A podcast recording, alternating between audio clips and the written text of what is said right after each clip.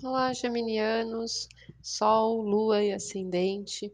Mês de março vem com movimento, com notícias, com coisas eh, sendo liberadas, desbloqueios, as coisas acontecendo, girando rapidamente. Então, o fluxo começa a mover as coisas.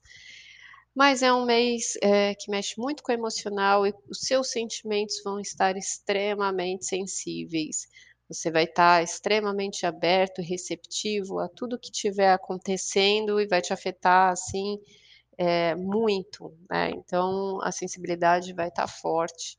O que você precisa libertar aí é a sua maturidade, né, começar a construir algo, hã, mais seguro, novo na sua realidade, né, com uma nova consciência aí.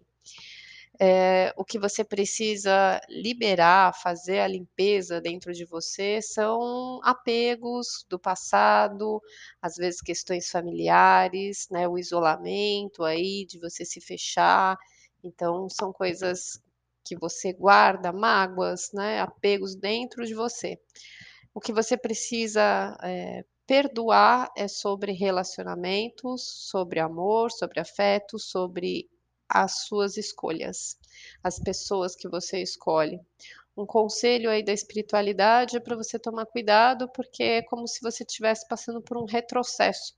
Passos que você acha que já deu, né, de repente você percebe que não foram produtivos, porque essa lição, na verdade, não foi aprendida e tem uma repetição que pode te deixar com um sentimento de solidão tá.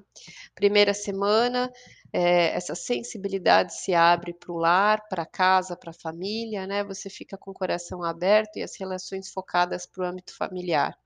Segunda semana, eh, a respeito de um espaço, um ambiente, uma empresa, o trabalho, né, que você precisa ter aí mais equilíbrio e centramento para lidar com situações que talvez sejam mais desafiadoras.